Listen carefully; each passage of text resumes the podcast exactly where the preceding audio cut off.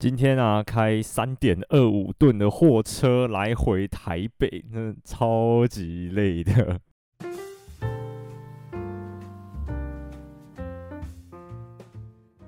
Hello，大家好，欢迎收听《登山者日志》，我是月师哥。哎，这为什么我会要开三点二五吨的货车来回台北呢？就是要帮我老板搬家。对啊，就是这样。然后昨天我去取车的时候，超傻眼的，就是。那个我以前一直都以为他们的那些东西就是车子啊什么的，全部都是自拍的啊。我会会开手排车，但是我不会开那么大台的手排车。然后我昨天去取车的时候就傻眼，想说，哎、不是啊，这个车也太大台了吧？然后上车之后看到排档杆，就再傻眼一次，我想说，哎、欸，手排的。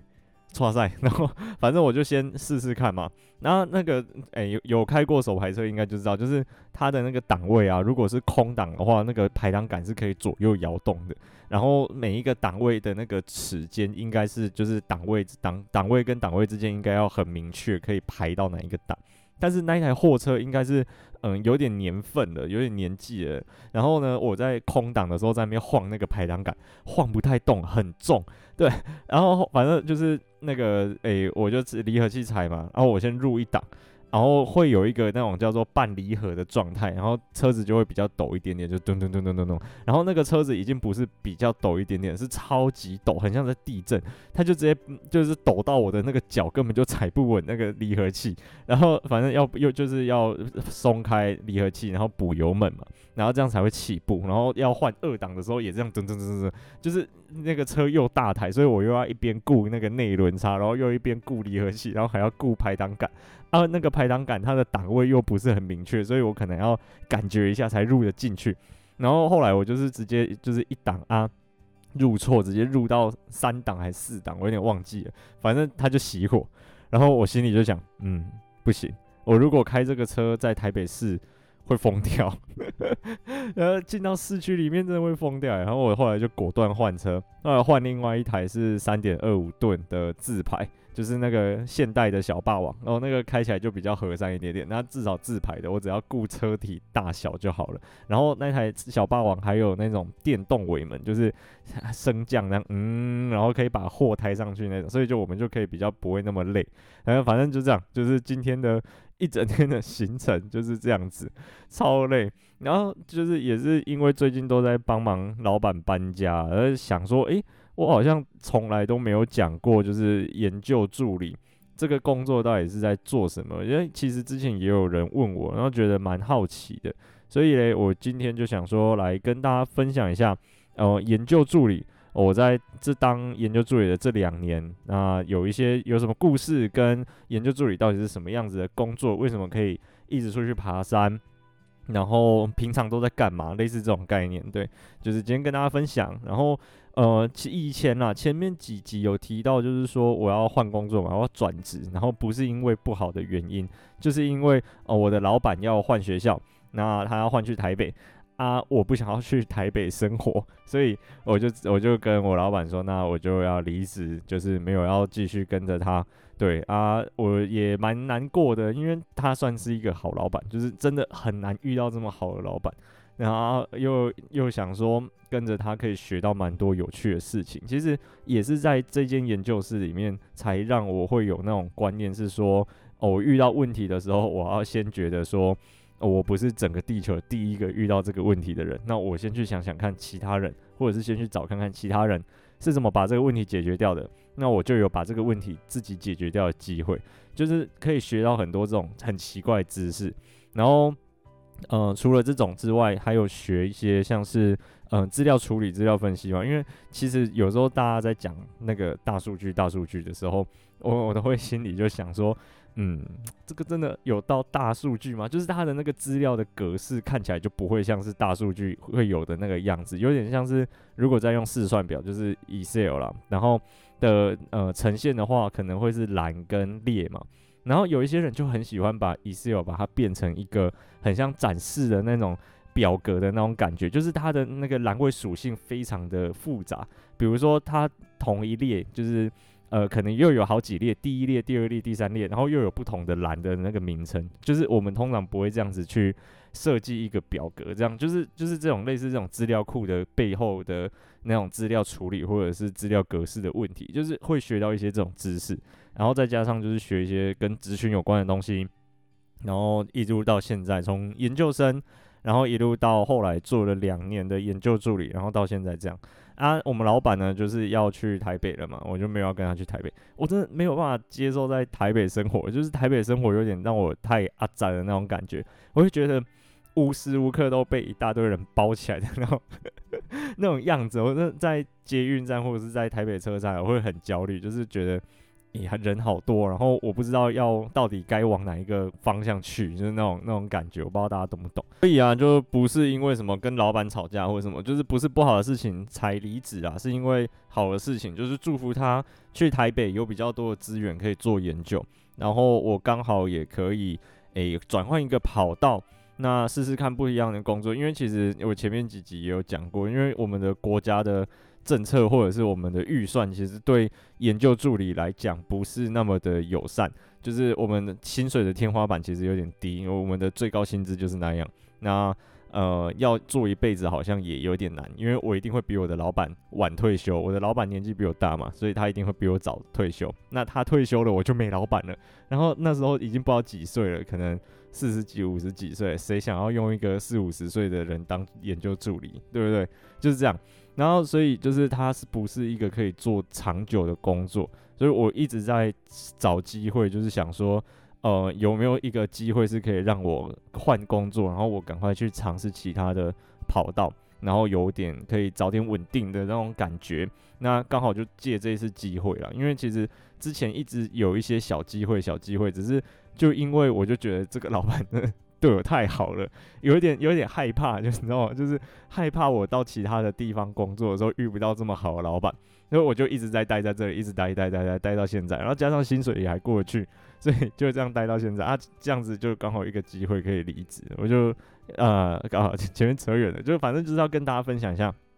研究助理到底都在干嘛，然后我们的主要工作是什么，跟呃这两年有发生哪一些有趣的事情。那研究助理，呃，我们的我的研究助理，我们研究室来讲的话，因为其实好像每一间研究室的习惯不太一样。那我们这一间研究室来讲的话呢，呃，我是硕士级的研究助理，然后可能还有博士级或者是什么博士后研究员等等，不一定。那以我硕士级的助理来讲的话，会有分成做行政的跟做研究相关的。就是会大概会主要工作啊，但是其实都还是会碰到，像是做行政的人可能还是会做一点研究，然后做研究的还是会做一点行政，只是比重不太一样，就是可能做行政的比较多一点点，然后这个是做研究比较多一点点，这样就是会有这样的区别。然后我一开始硕班毕业之后呢，其实是做行政的那一边的研究助理，然后 我就真的快疯掉了，因为我们研究室小小的啊。呃，从比如说从人员的禁用，就是我们要聘谁当临时工，比如说有学生要来上山帮我们做调查，那我们要给他临时工的薪资嘛，因为他来工作，啊，我们就是要聘任他他当临时工，然后或者是我们的学生可能有一些奖助金，然后我们也是呃要从计划，然后可能聘任啊，或者是用一些行政手续来让他可以领到这个助学金这样子。对，然后这就是人事的问题，就是人事嘛，我们要处理。然后保劳健保，诶，我们也要负责去跟学校那边申请。对，然后从然后从人事，然后一直到就是说从核销，就是我们出去买东西，然后要报账要核销的那那种呃核销类的，诶，也是我们要处理。然后再来就是要到一些很奇怪的事情，比如说什么财产管理。我们要那个财产清点起来很可怕，因为其实系一一个学系啊，就是一个学系，它其实有一点历史，然后再加上我们学校是从农专时代一直到现在，然后还会有一些很神秘的财产或者是一些很神秘的物品出现在研究室里面，然后但是呢，它已经年代久远，它的年纪一定比我还大啊，然后 在财产盘点的时候就根本就找不到他的财产标签，或者是说。诶，我们的那个呃财产清单上面有列这一项，但是我们根本就找不到他，就是就是会发生很多这种很奇怪的状况，然后很很很麻烦的是，之前的规定是什么？我忘记了几千块以上的东西就要列财产，或者是列物品，就是它是要造册管理的，它会有一张财产清单的贴纸嘛。然后那个东西呢，像随身硬碟，那时候很贵，随随便便都嘛超过那个价格，然后就一大堆那种财产贴纸，然后或者是呃，我们买了一个硬碟啊，PC Home 有特价，然后或者是有活动，所以赠送了一颗那种视讯镜头，然后呢，它的那个硬碟跟赠品的视讯镜头就要绑在一起，他们不能分开哦，就是我不能视讯镜头单独拿走，然后硬碟。单那个报单独就是报财产不行，因为他发票就是写说哦，我们有赠送了视讯镜头给你，所以呢，那一张财产的那个清单上面就会写硬碟，然后后面挂号附赠视讯镜头，然后所以财产清点的时候，我们就要把这两样诶、都找在一起，才能就是算清点完成，就就是这样，就是很多很繁杂的事情。然后再加上什么呃，我们有一些要对账啊，然后要做一些有的没的这种行政流程。那从人事到核销，然后一直到各种财产管理啊这种东西，我们都是我们行政的助理要处理。当然不止我一位在处理啊，但是那时候主要是我在弄这些东西，那个真的很累，就是它非常耗脑力，因为太杂了，每一件小事情我都要。呃，想就是要去安排，然后跟确认。那老实说，我那时候没有做的很好，我觉得我不是做行政的那个料。对，然后呃，我那那个时候真的很惨，就是大概回家之后，我就是洗完澡吃饱饭嘛，可能七点多，我就直接关机，我就直接 shut down 的那一种，就是直接直接没有意识，躺在床上直接睡。睡到可能十点多啊，可能我爸妈看，呃一那个我一直在睡，然后把我叫起来，问我要不要去床上睡，因为可能我吃饱饭就在躺在客厅沙发睡，然后我就移移动移动我的身体，移到床上，然后移到房间就继续再睡，睡到隔天要起床上班，就这样，就是我完我除了上班之外，全部的时间都在睡觉，因为。真的太累了，就是已已经没有办法，就是有任何其他的活动，那个很耗脑力，然后很厌世，对，就连假日都在睡觉，就是星期六、星期天，我就是早上可能睡到十一点多，然后起来吃个东西，然后躺一下啊，可能一点多的时候就又继续睡，这样子，就是中间可能是醒着啊，滑个手机什么的啊，一点多继续睡，睡到吃晚餐。啊，吃饱晚餐之后一样洗澡完继续睡，睡到星期天啊一样的流程，然后在星期一醒来去上班，很可怕，就是那个 行政做起来真的很耗脑力啊，又很消耗精力。我那那一年就是很瘦了不知道几公斤，就是反正真的是有瘦。然后后来呢，后来就是有一次，我们其实有一个东西是呃劳健保的问题。啊，我保错了，我不小心搞错那个劳健保，他需要保的身份跟要保的金额那一类的，反正就是送错申请的单，然后学校那边不会帮我们去 check 这件事情，因为呃我们要聘人，就是人事那边，但是劳健保是归另外一个单位管，就是他们两个单位很很奇怪的是，他们的系统竟然没有联动在一起，虽然后来有改，但是我那时候是没有联动在一起，然后呢，就是反正就是我帮这不该保劳健保的人保了劳健保。然后就变成是我们要自己出这一笔钱，然后 反正后来就是把它吸收掉，就是把它 cover 掉，老师一半我一半这样子，就是把它这笔钱 cover 掉，然后就赔了赔了一些钱，没有很多了，但是 还是赔钱嘛。然后就后来老师可能就觉得我的老板就觉得我的呃做行政的能力太拉差的。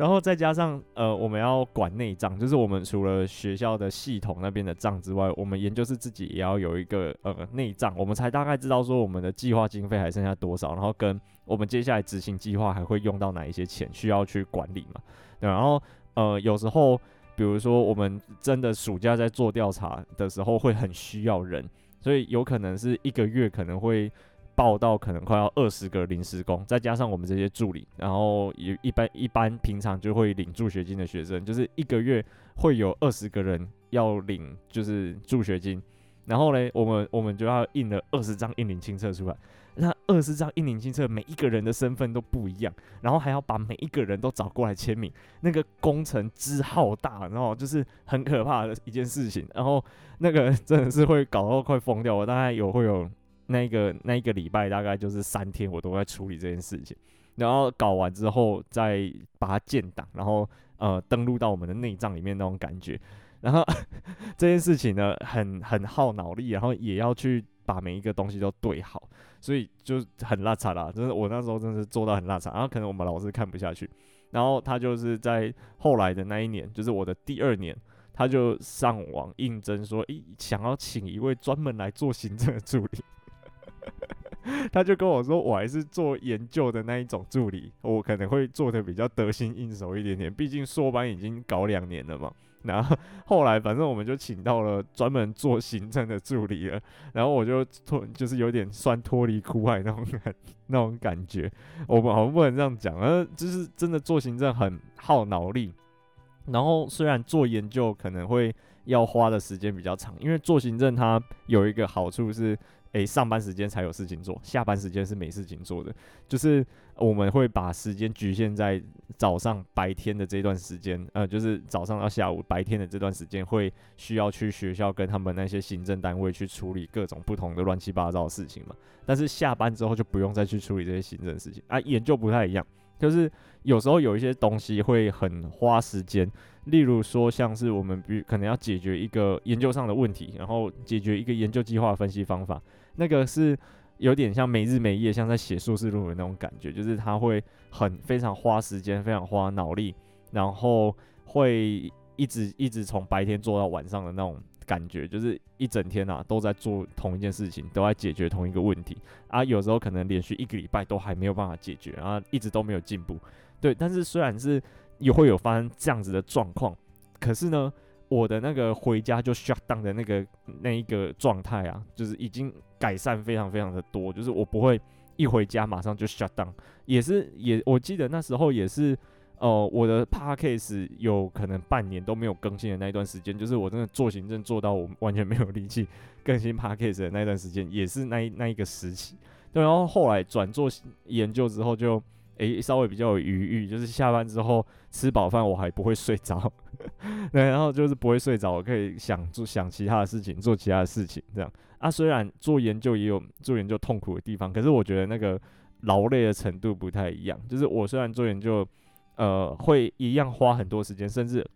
会花更多的时间在处理问题，但是不会那么的杂。就是我没有办法同时处理太多很复杂的事情，把它全部尬在一起。我可以。专心的处理一件事情，但是它可能很难，对，就是这类似这种感觉。然后后来就是这样做行政嘛，啊，而且做研究，那就是写研究计划，然后比如说帮忙做调查，帮忙做资料整理，啊，帮忙做资料的分析，然后写一些报告，然后跟老师讨论，看有一些计划要怎么去办理啊之类的，就是像这种工作，就是我后面这一年，就是一直到现在在处理的一些事情，对，就这样。就是研究研究那个助理，大概就是做这些工作啦。嗯，以整个大的那一种范围来讲，当然，我觉得每一个类群啊，他们做的研究助理的工作会有点不太一样，甚至是每一个老师或者每一个老板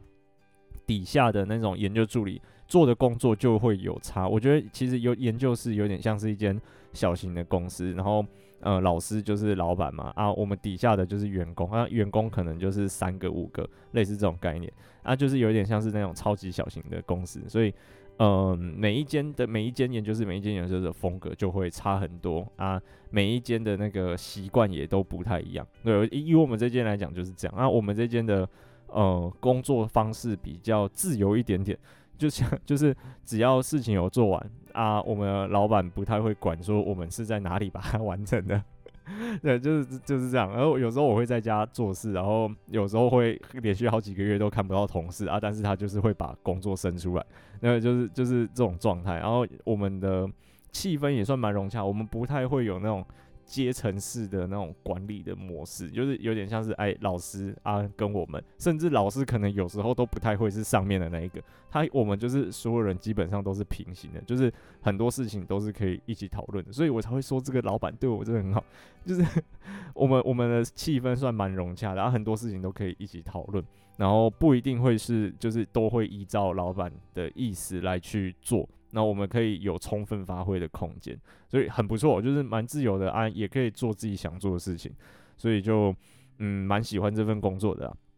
对啊，然后呃有发生过一些很 很搞笑的事情，像是说呃，因为我们的那个老师啊，他其实会一点点水电，像是我们那时候其实有搬过办公室，就是在同一栋大楼里面，但是从其他楼层啊，有因为有其他老师退休了，所以我们有空的那种办公室可以用。那那间那个空间会稍微好一点点，就是因为我们原本的那间办公室会漏水，就是它的墙壁会反潮，然后上面全部湿湿的，还那种膨起来那种感觉。啊，反正后来那个老师要退休，所以我们就是可以搬办公室搬到新的空间去，诶、很开心。哦，我们就是自己开始开始装修啊，开始组柜子，然后开始牵线，就是牵那种白扁线，然后安装明盒，然后啊，还有去。订柜子，然后自己去装琉璃台，然后自己塞康，就是真的是拿电钻这样，嗯，然后然后把那个墙壁塞一个康出来，对，就是这些事情都自己做啊，自己打矽利康啊，然后自己安装那个投影布幕，反正就是很多事情我们都自己做了，然后连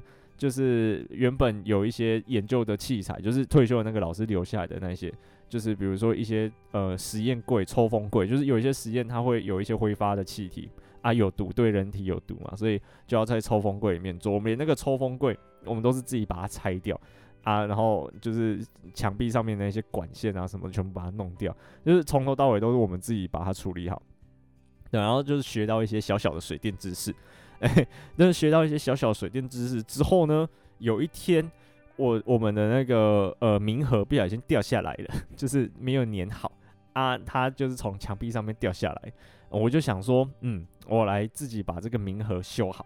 然后自己把这个明盒修好的过程中呢，就是大家应该知道，诶、插座的后面是有分火线跟水线，诶、那个叫火线跟水线吗？应该是吧，反正就是它会有分诶两条线嘛，啊，如果这两条电线碰在一起的话，就会短路，就会跳电。然后我不知道是哪一个环节出了一点小 trouble，就是通常我们在拔那个呃插座或者是拔后面的电线的时候，拔完其中一条，我们会赶快用点灰布把露出来的铜线缠起来，避免它们两个铜线碰撞，然后短路跟跳电。然后结果呢，诶，我没有注意到这件事情，我也不知道是在哪个环节搞的，反正砰的一声就跳电了。跳电之后呢，我们我们那一间是研究生室，那时候我还是研究生，然后我们隔壁是老师的办公室，啊，我们这两间的电其实是连在一起的，所以我这间跳电，隔壁也会跳电啊。因为我为了我的安全，所以我已经把先把我的研究，就是我们办公室的电源、电灯那些的都先关掉，所以我不知道跳电，我只知道砰的一声。啊，大概过了五分钟之后，老师就非常生气的 跑来我们那一间，就说：“你们这一间有在干嘛吗？为什么会跳电？”然后老师就看到我在搞明盒，然后 他就整个大爆炸，因为那一天我忘记是什么计划、研究计划，可能上传期末报告还是跑分析啊。他反正他已经做了两个多小时的事情了，然后最忙的时候，就是我真的是在他最忙的时候，不小心害他的电脑 shut down。然后害他在跑的东西跑没有了，就跑一半就跑没有，这样，然后他气到不行。那我真的是在研究室待了四年半的时间，看过他最生气的时候，就是那一次。然后他就就吼，你可不可以不要在我最忙的时候，就是反正就开始噼里啪啦一直骂我。然后，然后后来就是我，他就去把那个呃电电闸嘛，在因为跳电就跳掉，再把电闸打开，然后再寻整个电路。啊，因为那个我们细管算有点老旧，我们找那个电闸也找了一段时间，然后后来就把它处理好了，对，然后也也这样噼里啪啦一啪啦一直骂，一直骂，一直骂，一直骂。后来呢，就会在研究室开玩笑，就是说，如果有人诶不小心惹老师生气，或者是做了什么事情，然后老师老师在生气，我们就会说，好了，没关系啊，就是呃把事情赶快做好，或者是赶快把它修正好就好了。你都没有我那个。呃，当年不小心害研究室跳电，然后老师气到不行的那一次还生气，就是那个已经是变成一个最高指标了，就是应该是目前到现在没有人让老师这么生气过，就是这样，就是那个很很搞笑的一件事情。然后再来就是，诶、欸，害不小心害研究室赔钱嘛，那个刚才前面有讲，就大概这两件事情嘛，不小心不小心搞了一下老师啊，后来就是。呃，在研究室，反正跟老师相处也都很融洽，而且我们都会不小心买到一样的东西，像哦，最近真的很很那个端午连假的时候啊，诶，我不知道，反正就是我原本的背包坏掉了啊，就是那种随身的斜背包坏掉，然后我最近看卡瓦斯，他的那个背包蛮可爱的，所以我就买了一个，然后刚好有那种折价券，就是卡瓦斯好像每每几个月就会寄那种商品折价的那种抵用金还是购物金来给我，啊，我我看到购物金我就有点忍不住，反正我已经忍住很久了，但是因为我的那个随身背包刚好坏掉，所以我这次就就想说就买看看卡瓦斯的那个来背，也还还不错背啦，真的还还不错背，然后嘞，呃，端午连假结束之后。我就在办公室嘛，我就看到老师走来走去。我一开始没有注意，后来定睛一看，哎、欸，啊不是啊，他也买跟我一样的背包。这个已经是不知道第几个，我们两个买到一模一样的东西了。最前面最一开始是岩盔，我买 Black Diamond 的，就是呃莎莎莎莎的那一个一模一样的，我我很以前买的。然后后来看到他也买那个，就哎、欸、一样的，好巧这样。然后我们老师就也是跟我买一样的，好岩盔第一个。但是岩盔上面后来我把它用贴纸贴的乱七八糟的，所以呃还好，这个我还没有很介意。后来呢是 mon bell 的外套，就是我有一件 Gore-Tex Montbell 黄色的那个风雨衣，然后后来我们老师也买了 mon bell 黄色一模一样颜色，就是一模一样款式的那一件风雨衣，然后。有一次在戏馆，就是晚上暗暗的，然后又冬天，然后很早就天黑。我离开下班的时候已经天黑，有点天微黑了。然后学生可能看到我，然后他以为我是老师，啊，因为我跟我们老师的体型又长得蛮像的。然后呃，他就在背后跟我讲：“老师再见。”然后我没有理他。因为我觉得他不是在跟我讲话，我没有意识到说他其实是在跟我讲话，我可能觉得他是在跟其他老师附近吧，因为那时候下班时间可能大家都来来去去，他在跟其他老师讲再见。然后后来我上车之后呢，我仔细想了一下，他好像是在跟我讲话，他好像以为我是我们老师，然后他在跟我讲话 啊，他可能会觉得说啊是怎样，现在是怎样，这个老师怎么这么没礼貌？我学生跟他说再见啊，他头也不回就走了啊，是怎样？然后可那个学生可能会有点难过吧。可是这不能怪我，这个是要就要怪那个我们老师外套买跟我一模一样，很好笑啊。反正这个就还好啊。后来还有什么一样？哦、我 我想一下还有什么一样的？呃，好像还好啦，反正就这样啊。哎、啊，我们的那个平常上学背的，就是不是上学背的，就是上班去学校背的那个背包。我有一个电脑包啦，我是买生命农场的那个十九公升还是二十一公升的那个背包。然后我们老师一他不是买这个，但是他买一样是军绿色的。然后呢，神秘农场的背包只要是军绿色的，远远看都很像，根本就分不太出来，所以又很像，然后就就是又会都会有时候会认错。我就哦天哪，我就 很搞笑，然后那个就会跟我都买一样的东西，然后再来是常常会在研究室做一些锵事，就是他人很好。啊，那个他不太会去拒绝别人拜托他帮忙做什么事情，然后呢，我们就会就会说他很像是站在那种呃。就是潮流非常大的那个河流里面，他感觉已经忙到快要被河水冲走的那种感觉。然后呢，呃，我们他就在岸上不停，诶、欸，他就在河里面不停的对我们招手，说来啦来啦，一起下来。然后下面很好玩呐、那种感觉就是会会被他挖进去坑里面的那种感觉，对、啊？但是后来也是就是会有那种奋斗精神，因为那种奋斗的情感，因为真的是很多很晒的事情，然后我们就一起把它处理掉。然后主要是他处理啊，我就在旁边帮忙。然后后来就会有这种哎、欸，还蛮不错的那种奋斗情感，跟他后来就比较呃，有点像是朋友那种感觉吧。我在我自己觉得啦，我不知道他是觉得怎么样，但是他可能也还是在工作上面有一些部分还是很受不了我。就是 我我我们研究是蛮好笑的，就是哎、我们老师是呃一个星座，然后我们底下的这些这些助理们啊。全部都很多了，就几乎有可能有几个三四个，那全部都是另外一个同一个星座，就是他就觉得嗯星座应该有准，就是因为这样，就是他会有时候会很受不了我们这几个人的一这种个性，哦，就有点刷神刷神那种感觉，然后就就觉得很好笑，然后然后就跟他后来就比较会像朋友那样子啊聊天啊什么的，我有点舍不得啊，他要去台北打拼了，然后我我就是要回山上了嘛。对啊，然后是研究助理的工作是这样啊。除了这些之外，还有其他的小杂事啊。那这些应该就是要看各个研究室，各个研究室不一样。像是我们就是会，诶，中午的时候帮老师买午餐，我们我们都会说哦哦，那个老师要吃什么？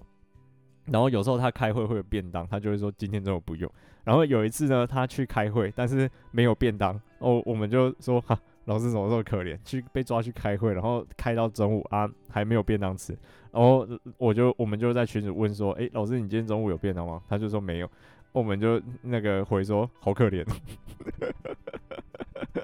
然后他看到应该傻眼，想说阿志现在是怎样，没有要帮我买药。很好笑，真的超好笑。然后呢，平常个性也都是这样，就是有点有点锵锵的啊，会跟我们开玩笑这样。哎呀，然后还有什么其他的工作？研究助理其实就很看，我真的觉得很看老师。遇到好的老师，研究助理会做得很开心，像我这样子啊。如果遇到不好的老师，就会有点像是，哎，会一样啦，就跟老板一样，有的是惯老板嘛，有的是好老板。那就是遇到好的老板。诶，就会工作上会很得心应手，然后会很得到照顾，啊，也可以学到很多东西。那如果遇到不好的老板，除了学不到东西之外呢，还会被压榨，就是就是这样子的差别。那主要呢，就是还是在做助理的工作啊，像是外面应征助理会做什么，我们基本上就会做什么。例如说，呃，帮老师可能要调配他的行事历啊，这种就是我们也会稍微去看一下他的行事历。诶，几月几号可能已经有一个会，或者是有一个什么事情要处理，那我们可能有些人要跟他约时间的时候，我们就会把这个时间排开，类似这种概念。但是这些主要还是还是都是我们老师他自己在处理啊，就是真的是有时候外面的单位来跟我们接洽，我们助理接到电话的时候才会是我们处理这样。类似这种东西，那主要都还是研究室的行政运作啊，因为其实要维持一间研究室它的营运，我我自己觉得还蛮难的。就是第一个是研究计划要执行，那执行就要有人去处理那些，比如说资料处理啊、资料分析啊，然后甚至我们的研究工作都是在做野外的。然后，所以又又又有人会去野外调查，要现在要找到有人去野外调查是非常非常困难的。就是我不知道，可能现在大家越来越多那一种，呃，可以在家里做研究，我们称为在家做系列，就是我们研究室的一套一套那个个超多研究啊，它就是呃那种在家做系列，我们可以在家完成这份研究的这种呃工作。然后它的这种可能大家对这种就会比较有兴趣，因为不用比较轻松，不用去野外受苦受难。然后变成是，诶，会出野外的人呢越来越少。那因为我们前面几年接的计划都是比较偏野外型的，所以会有很多那种野外调查的需求，或者是野外调查研究，可能会呃询问我们的意愿，或者是说请我们过去帮忙，然后甚至是会是就是会。呃，问说，诶，我们是不是可以提供一些建议，类似这种概念？那我们可能就要真的去野外去协助。那我们人如果没有人可以出野外，就没有办法去做到这些事情啊。那这些事情老师不可能自己一个人把它做完，因为他他呃老师嘛，又要教学，又要研究，又要处理学校的一些行政业务，他其实事情被填得超满的。然后对啊，然后我们研究助理就是去帮他分担这些。呃，研究计划的事情主要啦，因为课程还是要老师自己处理嘛。然后我们就是处理研究计划这一块跟行政的那一块。然后我们就是有可能会，呃，比如说几个人啊，老师他就是继续留在学校处理他的一些有的没的上课啊什么事情。然后我们就是几个人啊，我们就平日的时候就是上山，然后去比如说处理我们的温度计。我们在每一个山头都有买温度计来去。量说那个土壤温度的变化，那现在资料已经累积十几年了，希望会有一个趋势啊，对啊，我们就是要去常常去寻那个温度计有没有故障啊，然后需不需要更换啊这种，对啊，然后再来就是可能是呃有一些研究计划有一些特殊的要求，例如说我们要帮忙培训他们单位的人员，然后要教会他们某一些技能，对，然后。这像这种事情，可能就是我们会出去来办工作坊啊、办研习等等的，就是来去符合他们的要求，这这一类的事情。然后像东沙这个东西，东沙我已经去，我去两诶两次，去年的时候我前后去了两次啊。我们老师呢，他是这个计划的主持人之一，对，就是等于说他是这个计划的头头的概念啊，然后他是其中一个，然后他呢，呃，从计划开始，然后一年半的时间到现在计划结束，他都没有去过东沙，超难过的。就是他他那他都在帮我们处理那个最后可能研究计划，要请他帮忙看看分析有没有问题，然后这个呃研究方法是不是有一些误差什么的，然后有一些资料也是他需要呃帮忙整理的，就是帮我们检核了。对，然后大家他做了这么多工作，然后结果从头到尾都没有去到东沙，因为他事情太多了，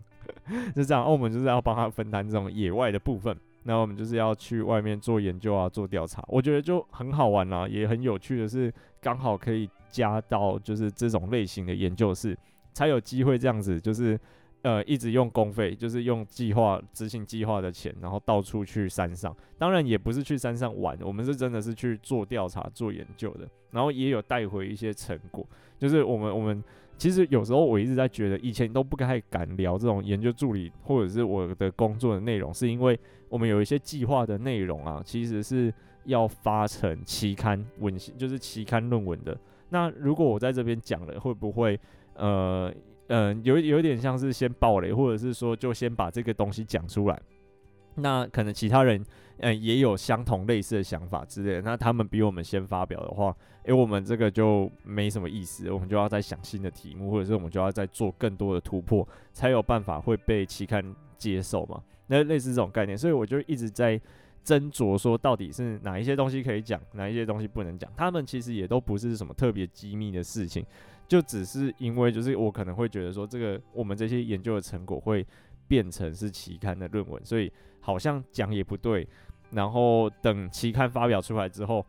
我也不知道要不要讲，因为讲了就呃会。有点无聊是第一个，就是每一次在讲学术的东西的时候，大家有一些少部分人会觉得很有趣，但是大部分的人基本上都不想听。就就是像我，比如说我平常在发文啊，然后讲，比如说呃，质询它它的变化是怎么样，然后为什么会有这些东西长在这里啊，然后讲长篇大论讲一大堆，啊，那个看的人就是触及率都很低。啊，如果我讲说我的那个嘴唇在起来北风的冷线不小心因为炉头使用不当，然后把我自己的嘴唇炸烂，因那个超多人按赞的，就是就是会有这种差别，所以我后来就觉得一直在斟酌说到底是不是要讲，或者是要不要讲，或者是要讲到什么程度，就是这样。然后呢，最近也一直在想说，哦、因为我要离职，然后之后可能会有一小段时间是比较自由的，那我要不要来拓展一些新的？呃，领域像是拍影片，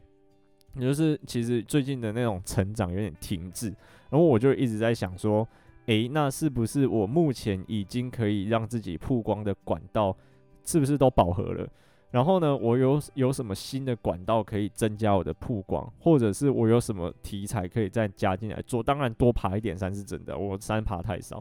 然后。呃，像是拍影片好了，我最近可能也会开始尝试看看，就是拍影片这件事情。然后，呃，之后会可能会放 YouTube 吧，或者是拍那种短影音。有有拍短影音的话，就放 IG，或者是也也是一样放 YouTube。因为我发现最近越来越多人就是会比较花时间在短影音上面。虽然我们都说这个东西会让我们变笨，但是呢。很还是很多人会 花时间在这上面，所以可能又是可以新增一个可以让我有更多曝光机会的一个管道。那就这样，就是最近在思考一件事情，然后再加上就是最近工作一直在转换，所以说就会有这些新的想法。那不知道大家觉得怎么样啊？如果觉得有什么意见可以提供给我的话，就可以欢迎来跟我说。哦，对，我很感谢有懂内我的人，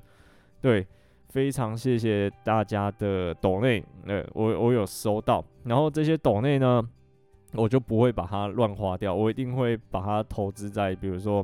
比如说去台北录音的交通费，或者是租录音室的费用这种事情上面，那不然就是，呃，我可能器材，比如像我的麦克风坏掉了的话，那我可能会用这笔钱，然后来去。呃，更新我的器材啊、设备啊等等，反正我一定会把这个东西回馈到观众的、听众的身上，我不会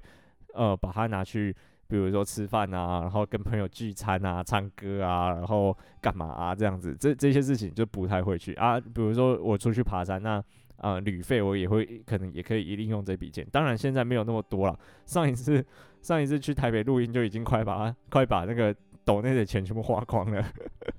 没有那么多钱，好不好？没有那么多钱，但是我我先跟大家讲，就是我不会把它乱用，我一定会把它回馈到大家的身上，所以就还是谢谢大家，谢谢大家，让我有经费可以来做一些呃，我平常有有点穷的时候没办法做的事情，就这样。然后呃，如果对研究助理的工作有兴趣，或者是你现在是研究生，那毕业之后呢，有可能想要我呃先当研究助理的话，也可以来问我，我可以再把更详细的状况，或者是呃你的问题，然后我可以针对你的问题来做回答。这边就只能通盘的，就是比较概略跟大家讲一下，诶，研究助理到底在干嘛？然后我这两年到底在干嘛？为什么我可以一边工作，然后又一边爬山？就是因为这样，就是因为我们的研究计划都是要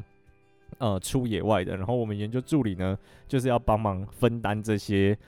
业务就是这些工作，所以我才可以这样子一边爬山一边出野外。其实真的还蛮幸运的，就是有我不知道以前有没有说过，在那种国家公园啊，或者是风景区，不是会有那种放映厅，然后会播放，比如说像有呃有点像看见台湾的那一种介绍影片。然后呢，有我忘记是在哪里啊，在塔塔加塔塔加的那个游客中心的放映厅啊。有一次我就进去看，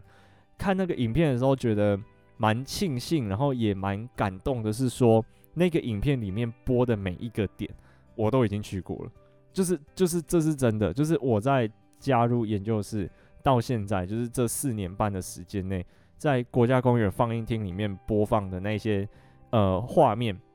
跟那些地点，应该可以算是台湾非常美丽的呃各个角落。然后呢，他播的每一个地方，我都已经去过了。然后就是因为这份工作的原因，所以我觉得蛮值得的啊！就是在花了四年半的时间，那除了完成我的硕士之外，然后在当研究助理助理的这段期间，也去了很多很有趣的地方，然后也学到很多知识。而且就是我觉得最重要、最重要的还是那个，嗯，做做事情或者是处理事情会先想到的那一个方法是。我不是地球上第一个遇到这个问题的人，那我可以先去找找看前一个遇到这个问题的人，他是怎么把它解决掉的。就是我觉得这个概念已经是影响我很深的一个逻辑了。我会呃遇到比较难的东西的时候，可能会先想想看要怎么去把它解决掉，而不是就就就丢着，那就是这种感觉啊。然后会会一直不断的去进步，因为有一阵子我以前有说过，就是我有一阵子会。呃，想想看，我这个礼拜，